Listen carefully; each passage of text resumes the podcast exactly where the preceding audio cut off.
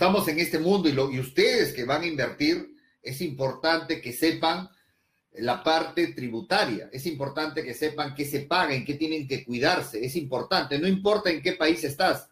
No importa si estás en Perú, en qué lugar estás, pero es importante que tengas en cuenta, que tomes en cuenta los pagos que realizas al, al Tesoro Público. En el Perú se llama SUNAT y en otros países, bueno, tendrán su nombre.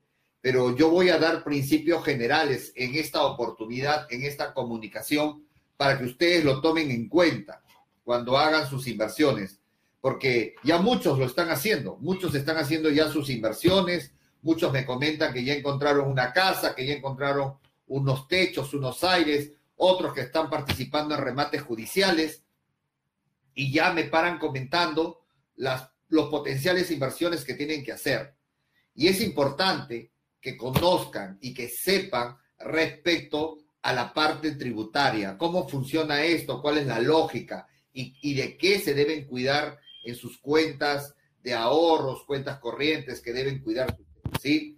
De eso vamos a hablar. Comparte, comparte con la persona que te parece que necesita escuchar esta, este video eh, para que ustedes tengan conocimiento de lo que vamos a impartir hoy. Saludos a Luis Escarcena, a Manuel Parizaca, a Natalia Lucas, a Luis, a Elías Echabuilis, ¿ya? A Elías. Saludos a todos ustedes. ¿Ya? Bien. El, el día de, en este momento, vamos a, empezar el tema, vamos a empezar el tema de qué se trata. Cuando tú inviertes en un inmueble, cuando tú inviertes o un grupo de amigos invierte, ¿sí? Cuando invierten ustedes, un grupo de amigos o ustedes, cuando ya saneen ese inmueble, ese inmueble que han comprado y lo vendan, pues ahí van a tener que pagar un impuesto que se llama impuesto a la renta. En el Perú, en personas naturales, se paga 5% de tu utilidad. 5% de tu utilidad.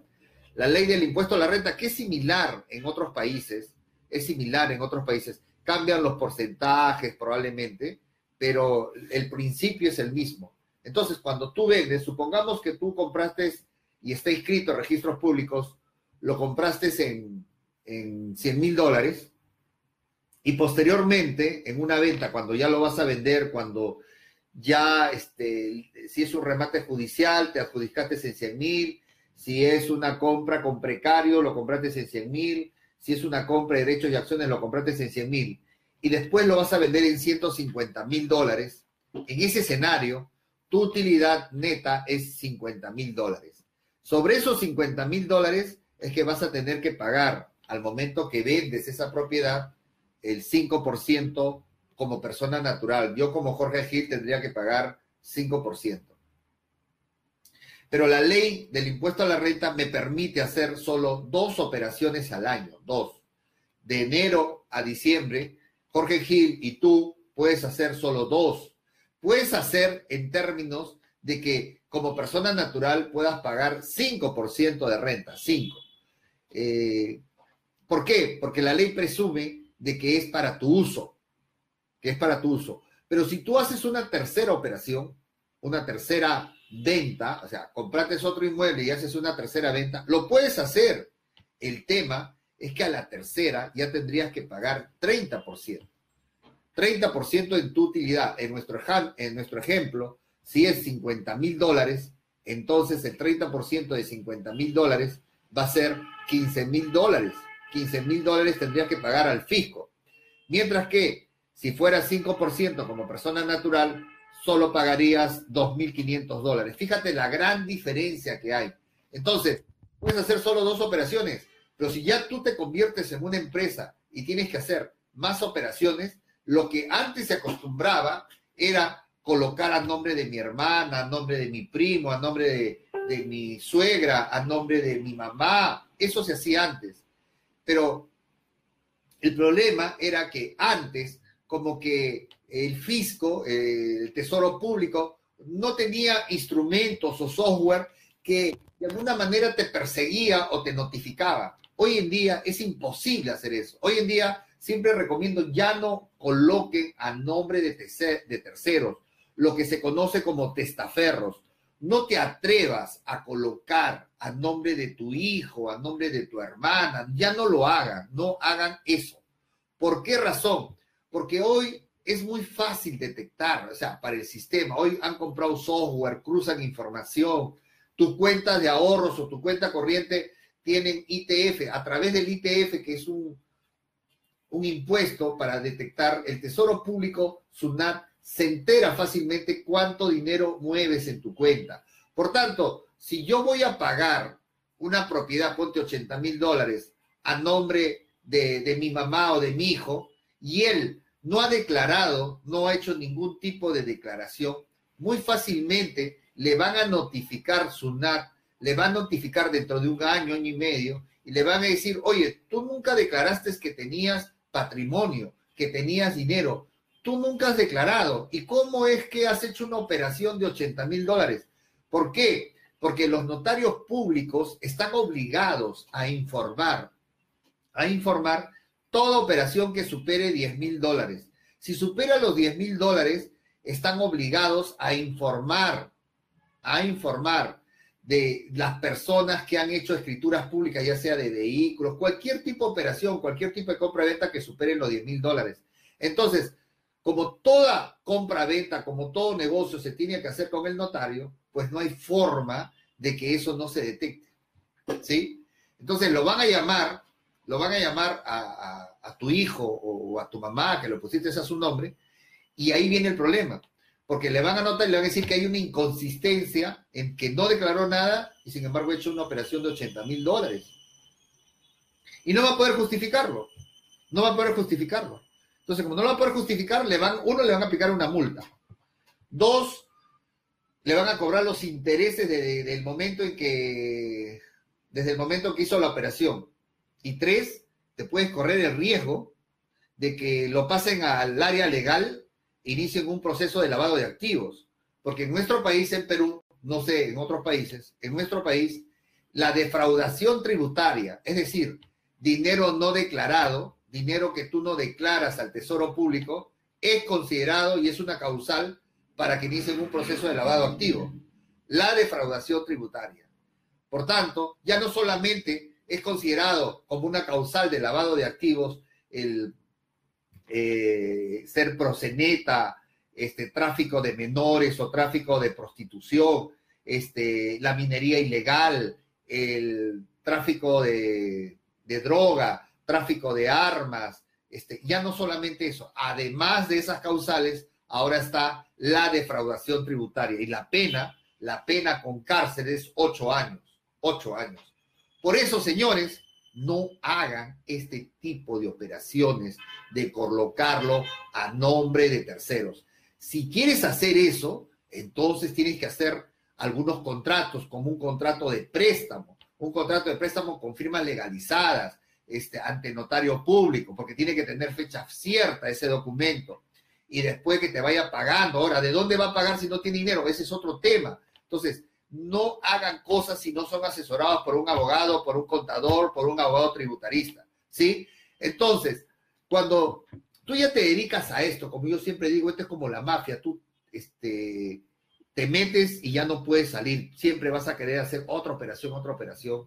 Lo que yo sugiero es que ya no lo hagan como persona natural, ya formen su empresa, formen su empresa, no importa si es una EIRL, una sociedad anónima, una SAC, proyectate y forma una empresa. Para formar una empresa, una SAC o una sociedad anónima, requieres como mínimo dos socios. Por tanto, puedes poner a tu hijo, a tu mamá, este, a tu esposa no lo puedes poner porque hay una sociedad conyugal. Lo que tendrían que hacer, como siempre digo, los que estamos en este, y esto es otro, una pepita de oro, otra pepita de oro, cuando tú ya estás en negocios, y en el Perú y en Latinoamérica, ustedes saben que el patrimonio de, los casados es uno solo, porque la ley presume que si se casa este, es un solo patrimonio, y eso es una sociedad conyugal. Lo que siempre aconsejo, ya cuando estás en negocios, cosas así, eh, hagan su separación de bienes, su separación de bienes. Es decir, no estén, el, no estén dentro del régimen de la sociedad conyugal en cuanto a patrimonio, sino una separación de bienes. Es decir, hagan su minuta y su escritura pública donde cada uno es, eh, tiene sus propios bienes, de tal manera que eso sí les va a permitir ser socios. Eso les va a permitir que ambos puedan firmar y no van a tener problemas en ser socios en una sociedad anónima. Esa es una pepita de oro que te doy. Hagan su separación de bienes, ¿sí? No estoy diciendo que se divorcien, estoy diciendo que su patrimonio, eh, lo que tiene en común, la casa a nombre de ella o el departamento, el vehículo a nombre mío, este, los menajes de la casa a nombre de, queda para ella, este, los libros, todo quedan conmigo. Ok, inicialmente eso fue lo que tenían en común y, y posteriormente van a poder, mira, a mi nombre voy a poner dos inmuebles como persona natural, pago 5%, a nombre de ella dos inmuebles, 5%, este, van a poder firmar documentos, contratos entre ustedes, van a poder formar una empresa, los dos como sociedad. Entonces, hay mucho beneficio. A veces cuando tú le propones esto a, tu pareja, uff, ya viene un escándalo, no te entiende comercialmente. Lamentablemente tú no eres el indicado para decirle, sino un abogado o algo y decirle cuáles son los beneficios. Si tú le dices, decir, claro, ahora quieres tú, este, por tu cuenta, este, incrementar tu patrimonio y a mí no me vas a comprar nada, etcétera. Y no es así, o sea, cuando tú tienes que lanzarle la visión comercial, las razones, las ventajas que hay. Otra ventaja es que nadie sabe que tú puedes quebrar tú podrías quebrar, no, no en bienes, en bienes raíces no quiebras, será otro negocio. Por tanto, sería afectado solo tu patrimonio, más no la de ella. A veces la sociedad conyugal es responsable o firma documentos y es todo el patrimonio de la sociedad conyugal. Entonces tú, para proteger tu patrimonio, por ejemplo, si tú eres un gerente o estás metido en negocios, todas las propiedades que compras, el vehículo, la casa o propiedades de valor, lo colocas a nombre de ella. De tal manera que solamente el afectado responsable eres tú, más no el patrimonio de ella. Esa es otra ventaja a que fuera una sociedad conyugal. ¿sí? Estas son ventajas, son pepitas de oro que te estoy dando para que lo apliques en tu vida cuando tú te dedicas a estos negocios. ¿Ok? Pero si tú le hablas, le hablas, no te creen, pues creen que, ah, no, de repente estás con otra mentalidad de querer hacer cosas. Lamentablemente es así porque no hay educación financiera pero te limita en muchas cosas, ¿no? A veces tú adquieres una propiedad, pero resulta que ella por su trabajo no puede ir y tienes que llevarla a firmar el documento, tienes que firmar, o sea, ambas partes, tiempo, dinero, eh, a veces se postergan porque uno de, las, uno de ellos no puede. Entonces, para tener esa libertad de hacer los negocios, firmarlo, basta una separación de patrimonios y se siguen amando y se siguen queriendo como pareja. Eso no tiene nada que ver, ¿correcto? Pero eso es cuando la, la esposa y el esposo tienen mente amplia mente de negocio, educación financiera y entienden que esa es la manera de crecer como pareja. Esa es la idea. ¿Sí? Bien. Eh, entonces, ¿qué sucede cuando ya haces dos operaciones y la tercera tendrías que pagar 30%? En ese caso, yo ya recomiendo, cuando ya te metiste a esto, yo recomiendo de que abran una empresa. Eh, ahora me dirás, sí, pero como una empresa tendría que pagar 30% de renta. Es verdad, 30%. Pero este, la otra, la ventaja es que los gastos que tú generas ahí, los gastos van a ser deducibles. O sea, los gastos de pintar esa casa que adquiriste, los gastos que pagaste al ingeniero, los gastos que pagaste de la mano de obra para que arreglen la casa, eh, la construcción que hiciste, eh, los gastos de la gasolina o el petróleo del vehículo.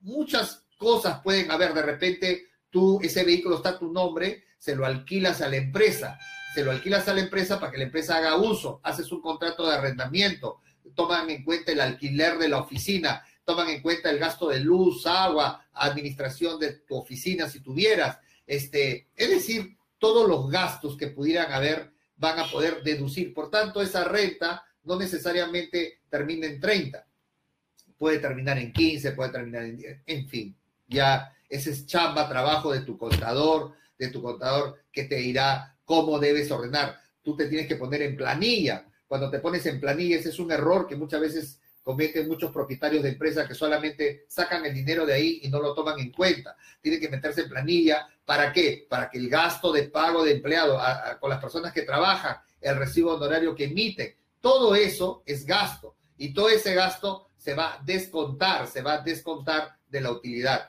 porque esa declaración en el Perú lo haces terminando el año una vez al año en el mes de marzo. Allí se hace este, la declaración y ahí es donde tienes que pagar.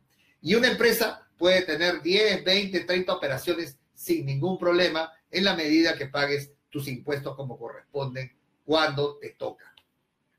¿Ya? Entonces, eh, resumiendo, dos operaciones como persona natural, eso es aplicable en toda Latinoamérica. Eh, he visto algunas normas y efectivamente es así. La tercera te van a aplicar el 30%. Entonces, para que no exista eso, ya abre tu empresa. Porque si has hecho dos operaciones, si has hecho dos operaciones, es porque ya te diste cuenta que este es el negocio, que esta es la rentabilidad, que esto da plata. Entonces ya, pues la tercera ya tienes que formar tu empresa y, y los gastos vas a poder deducirlo de la utilidad sin ningún problema. Bien, cualquier pregunta que quieran hacer, me escriben aquí al costado y vamos a poder responder. ¿Ya? Este, ¿qué más? ¿Qué más? Cualquier pregunta, cualquier cosa me pueden escribir para poderles absolver las dudas que puedan tener ustedes. ¿Ok? Este, a ver, ¿qué más se me está escapando? Creo que nada respecto al pago de, tributos. Eso, esos son los montos que ustedes tienen que pagar, así que la rentabilidad siempre va a ser mucho mayor de los pagos que ustedes realicen. Eh, y, les, y les animo a que inviertan en bienes raíces. Inviertan, inviertan, señores. Si ustedes quieren invertir, eh, dejen sus correos para poderles pasarles inversión eh, por inbox. Por inbox, ¿por qué digo por inbox? Ojo, escúchenme. Hay personas, hay personas que yo los llamo los inversionistas carroñeros, así les llamo. Y les voy a explicar por qué. Probablemente, confírmame si te ha pasado eso.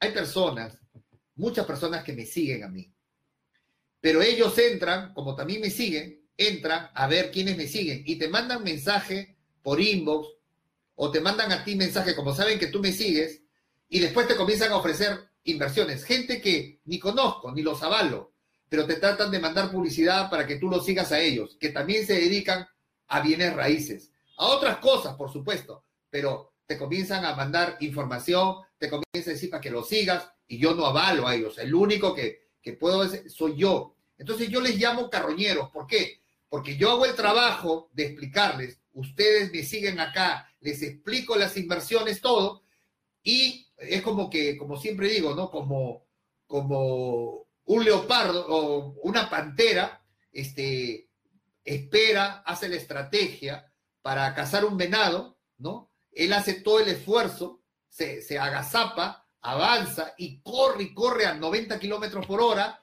lo chapa del cuello al venado, lo agarra, hace todo el trabajo, todo el esfuerzo, se cansa, lo, lo mata y recién se lo va a llevar y en eso hay un león que está esperando que haga todo el trabajo y eso una vez que ya ve que ya lo mató, que ya se cansó, que hizo todo el trabajo, el león se acerca, lo asusta, lo asusta a la pantera, se va y le deja la presa muerta y él se lleva la presa.